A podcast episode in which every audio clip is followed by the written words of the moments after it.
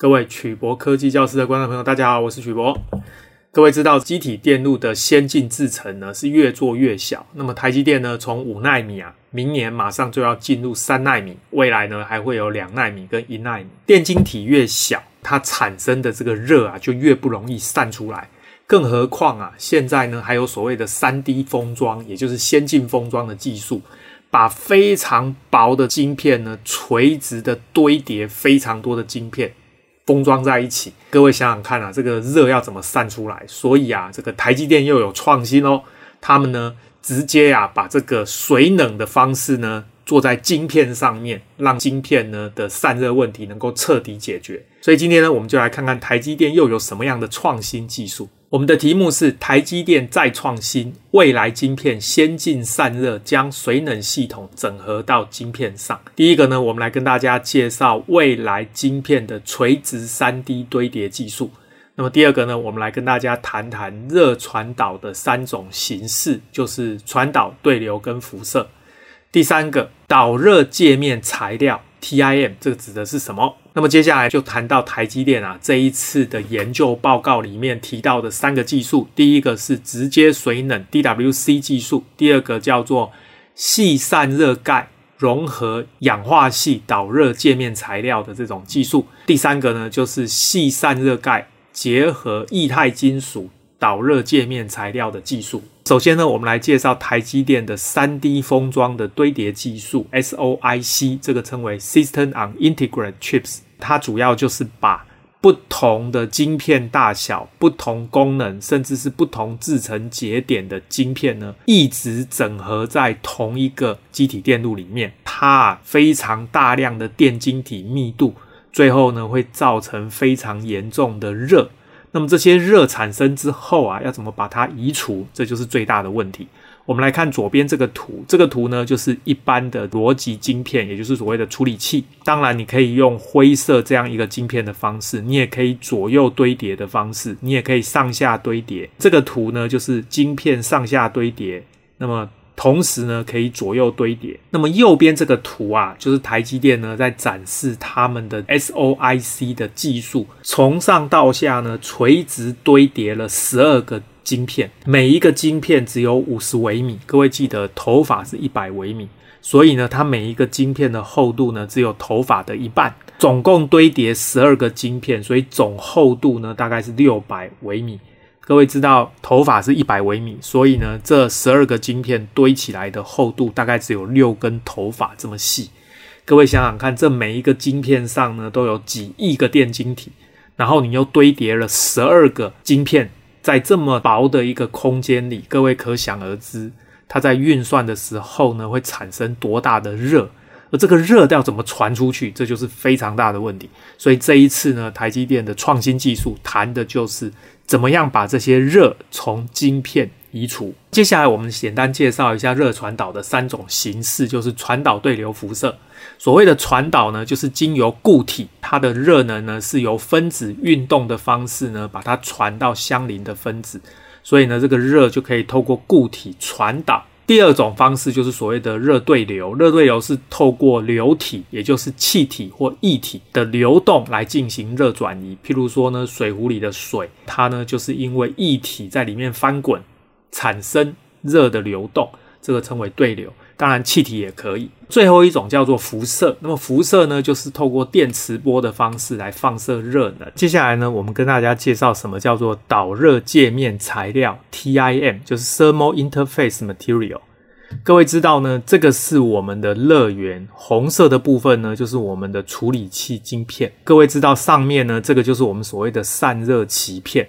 啊，记得散热鳍片呢，通常会做成鱼鳍的形状，是为了要增加接触面积，也就是呢，气体跟散热的表面的接触面积。那因为这个散热鳍片呢，它本身是硬的金属，那么处理器本身也是硬的东西，那么这两个在接触的时候呢，难免啊接触不良，所以散热效果就不好。这个时候啊，我们就想办法要使用这个导热界面材料。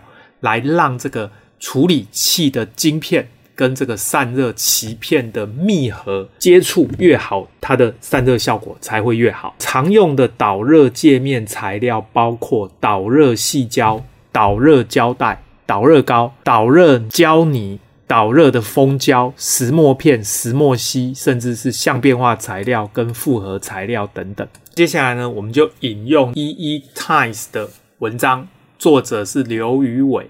那么呢，他就介绍了台积电这一次发表的新技术：风冷、水冷还不够，晶片上呢，水冷直接挖水道来导热。到底啊，这是一种什么新技术呢？首先啊，他这里提到各类处理器的性能越来越高，让人们呢开始使用这些电子设备的体验也升高。但是呢，副作用就是产生巨大的热量。换句话说呢，当电子产品的高性能、高功率的同时，又朝向超薄、微型的方向发展。结果啊，这个散热空间越来越小，单位面积产生的热量却越来越多，那怎么办呢？晶片散热的不同方法，所以这边就提到了这几年来啊，电脑发热的密度一直都是呈指数级的成长，所以呢，它会导致元件里面的自由电子跟金属原子动能增加。换句话说，它碰撞的几率就增加。在电子元件里面啊，有这个大量的电子在移动。这个电子的移动呢，跟金属本身温度增加造成的动能，带来这个电子迁移，使得电脑不能正常工作。甚至啊，DARPA 就是美国的单位呢，它呢动员了国家实验室跟大学的研究机构，针对啊这个固体跟流体散热的技术来开发。各位知道呢，早期啊普遍的这个 CPU、GPU 发热的元件呢，就是涂抹这个。导热细纸或者加砖散热鳍片，还记得刚刚介绍这个导热细纸就是细胶啦，这个就是所谓的散热界面材料 TIM。散热鳍片或者导管用风扇冷却的方式，这个呢是属于固体散热的方式。各位知道，对于超频爱好者来说，风冷是已经不够了，所以呢，甚至啊最近开始推出所谓的水冷，将晶片浸泡在回路。这种非导电的液体来做水冷的散热，甚至呢还有人用超低温的液态氮来做散热，这个都有人在做。我们来看下面这个图呢，各位注意，这个就是 CPU 的核心，这个晶片呢在运作的时候会发热，所以啊它上面呢会涂这个所谓的导热界面材料，接下来呢就连接一个这个叫散热鳍片，热量呢传到这个散热片之后啊，再经由对流跟辐射。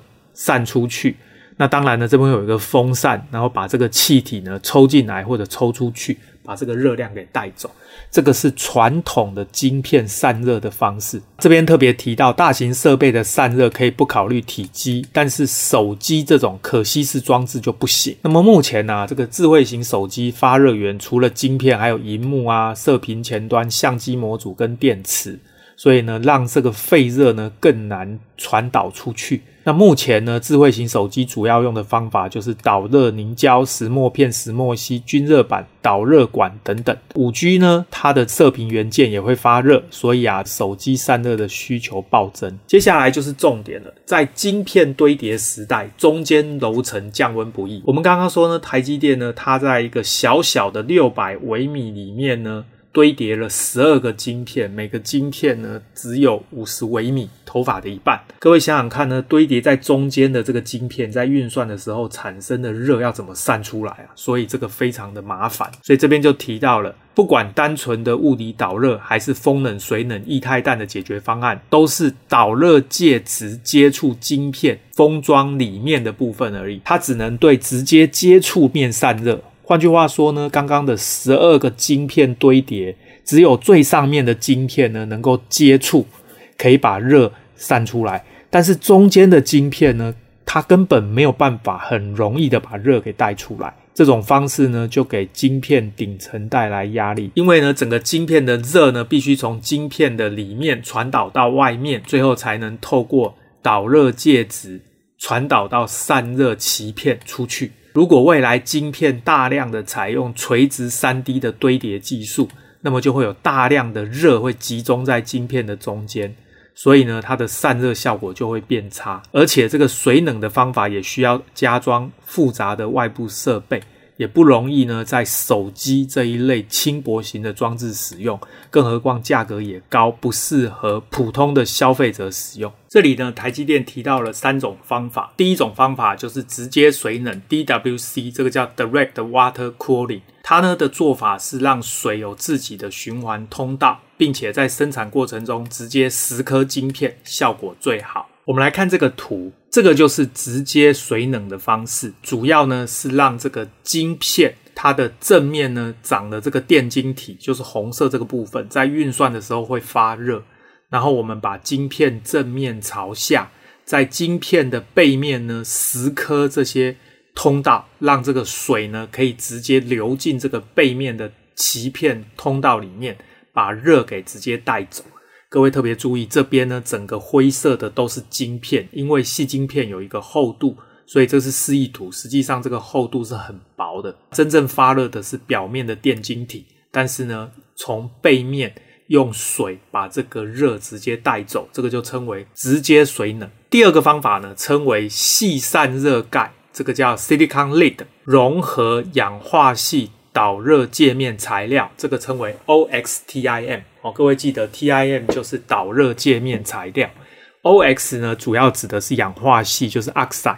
它呢是将热量由晶片传递到水冷层，再由水冷层把热量带走。因为有这个导热界面材料，所以效果呢比较差。我们来看这个图，这个呢就是细晶片。各位记得，细晶片表面的电晶体是红色的部分，也就是真正发热的部分。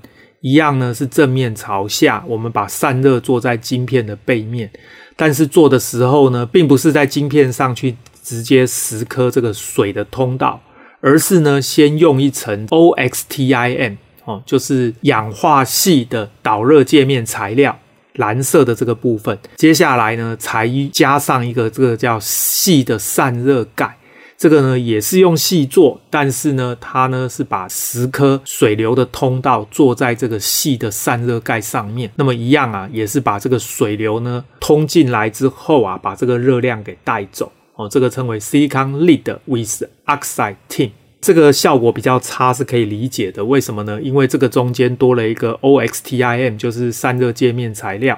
那当然呢，效果不会有直接把水流通道做在晶片上面来的好。第三种呢是细散热盖 Silicon Lid 结合液态金属导热界面材料，这个我们把它称为 LMT，就是 Liquid Metal 的 team，。是将这个导热界面材料层呢转换成简单又便宜的低熔点液态金属，因为呢有导热界面材料，所以效果也比较差。所以我们来看右边这个图哦，一样，这个晶片呢发热的是它表面的电晶体，正面朝下。那这个中间呢加了一层黄色的 LMT 哦，液态金属的导热界面材料。接下来呢才把这个细的散热盖 Silicon Lid 放在上面粘下去。一样把水流通道呢做在 Silicon Lid 上面，这一种方式呢就称为 Silicon Lid with LMT。因为有了黄色这一层呢，所以它的散热效果当然也不如直接水冷的方式来得好。那接下来呢，台积电啊还在实验室进行了下面的这一种虚拟半导体测试，主要呢就是热测试载体，这个我们称为 Thermal Test Vehicle（TTV）。它呢是一种用铜制成的加热元件哦，当然它这个并不是真的用 CPU 去跑啦，它只是一个模拟半导体测试。它呢用铜做成一个加热元件，那本身有温度感测器，那么加热元件的表面呢，它是大概有五百四十个毫米平方，TTV 就是热测试载体，它的总面积大概七百八十个毫米平方，可以针对这样的一个实验来做基本的测试。这个图呢，就是俯视图，从上面往下看，它基本上啊，在整个铜片上加热，在边边呢做这个 probing pad，就是在量测用的粘着垫，中间的部分呢。有这一个一个黑色的哦，这个就称为 RTD，这个我们把它称为 Resistance 的 Temperature Detector。所以呢，它在上面放了很多的温度感测器。再来呢，各位注意，这个水流呢是从左边进去，从右边出来。所以呢，左边是冷水，到右边就变热水。加热的区域呢，就是在中间这个部分。所以呢，这就是它所使用的热测试载体。它主要呢用的是铜去做这个 BEOL，这个我们称为前端制程 on chip heater 哦，就是做成一个所谓的加热器，然后呢用铜的这一种基座做成的这种 RTD 电阻的温度侦测器，它的这个 die size 就是这整个晶片的尺寸呢，大概是七百八十毫米平方，加热的区域呢只有红色的部分呢，大概是五百四十毫米平方，它是用这个细的背面啊做成的这个柱状的。阵列区域呢，来进行散热。我们来看它的侧面图，各位看从侧面呢，这一个就是它模拟的晶片哦。还记得这个中间呢，蓝色的这一层称为 OXTIM，就是氧化系的导热界面材料。然后呢，它把探针呢从这个地方接进去，然后呢，这个水呢是从左边导进去，然后从右边导出来，所以左边是冷水，右边是热水，符合呢刚刚俯视图的分布。那么呢，它这整个 socket 基座呢是客制化的。那么最上方这个 cover 呢，主要就是一个盖子。那么这个盖子呢，主要就是让这个流体可以流进到里面，到流出来，经过这个 pipeline。然后这个 fixture 呢，基本上就是一个可以把晶片固定的基座。最后呢，这个 socket p r o p e 呢，讲的就是要去侦测里面的侦测器。所使用到的连接部分，最后呢，它是把这整个系统呢，保持在大概二十五度的温度去做量测。台积电呢，它主要设计了三种细水通道的整合，一种呢就是用柱状结构的通道，那么水呢可以在主动半导体的柱子周围呢流动来冷却它们，就有点像呢岛屿呢周围有水。第二种呢就是沟渠的设计特色哦，就好像呢是一个被河岸控制的河流。再来就是在细晶片上，其余的部分呢安装一个简单平坦的水通道。水呢，就透过一个外部的冷却机制，将水流过细晶片的过程呢，冷却到二十五度。那么我们来看这个图，首先呢，这个黄色的部分呢，就是细晶片，它呢，在这个上面用蚀刻的方法做出水流的通道，这个水呢，灌进通道里面，蓝色的部分就是水，黄色的部分是细晶片。所以呢，如果我们把细晶片当成岛屿，那么旁边就是水。它的意思是这样，红色的部分是发热的热源，在实际的状况呢，它就是电晶体，也就是发热的元件。但是在这边呢，它并不是真的用电晶体，它刚刚有讲，它是用一个铜的结构去做成一个 BEOL，就是模拟这个前段制程，也就是模拟电晶体发热。第二个图呢，就是他说的第二种方法，下面的结构一样是细晶片，然后表面呢用铜去模拟发热的情形。中间呢，用这个所谓的导热界面材料 tin，那么上面呢，再用一个细晶片，那么这个细晶片呢，再用十颗的方法去做出水流的通道，让这个水呢从左边流进去，从右边流出来。这一种结构呢，包含就是 OXTIM 跟 LMT 这两种，其实。大致上就是长这样子。这个右边呢，就是它三种不同结构呢测试的结果。第一种呢叫做直接水冷，就是 DWC。那么第二种呢就是 OXTIM，就是使用这个导热界面材料。第三种呢就是 LMT，就是用 Liquid Metal 低熔点的液态金属。去当做导热界面材料的结果。那么每一种结构呢，又分成两种不同的水流量。二 LPM 应该是两公升 per minute，就是每分钟两公升的流量，跟每分钟五点八公升的流量去测试呢，它最后的热阻。那各位会发现呢，水流量越小，它的热阻就越大；那么水流量越大，它的热阻就会越小，散热效果就越好。那么同样的道理呢，用第二个这个结构 OXTIM 一样，它的水流量小，热阻就大；水流量大，热阻就小，所以呢，散热的效果就比较好。第三个 LMT 一样，它的水流量小，热阻就大；水流量大呢，热阻就小，所以散热效果比较好。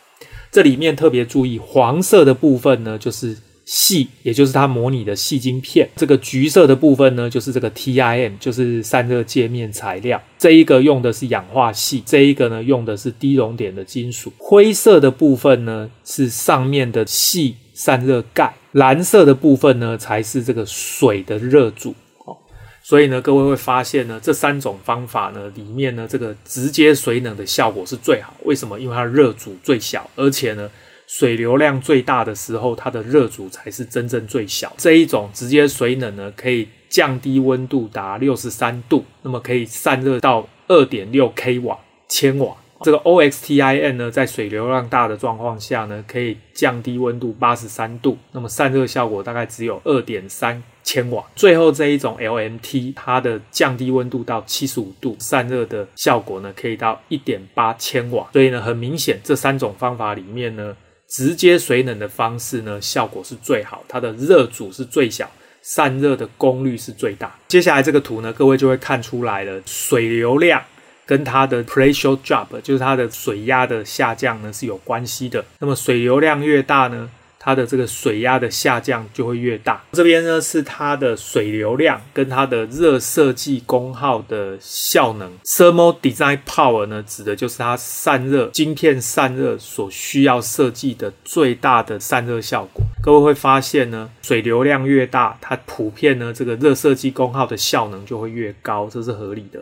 再来呢，就是这个水流通道有平板状、沟槽状跟方形的柱状，分别是菱形、三角形、方形点。那各位会发现呢，方形柱状呢，它的热设计功耗的效能、散热效果是最好。所以呢，我们简单做一个结论：台积电啊，这一次呢，显然就是用了一个新方法，直接把散热呢的水啊，直接灌到这个晶片里面，在晶片的背面呢来做散热的鳍片结构。增加接触面积，把这个热量直接带走。根据呢他们的实验的三种方法里面呢，使用这个直接水冷，也就是呢在晶片的背面直接用蚀刻的方法来制作这个水流的通道，那么它的热阻是最小，而且散热效果也是最好。看起来呢，这确实是一个解决 3D 堆叠封装散热问题的一个好方法。不过呢，用到水冷呢，坦白说又很麻烦。哦，各位知道，一般的电子产品都比较怕水。所以呢，在技术上可能还有一些需要克服的地方。好，我们今天的节目就到这边。各位有任何关于水冷还有晶片散热的问题，欢迎大家发表在影片的下方，我们再来讨论。谢谢大家，晚安，拜拜。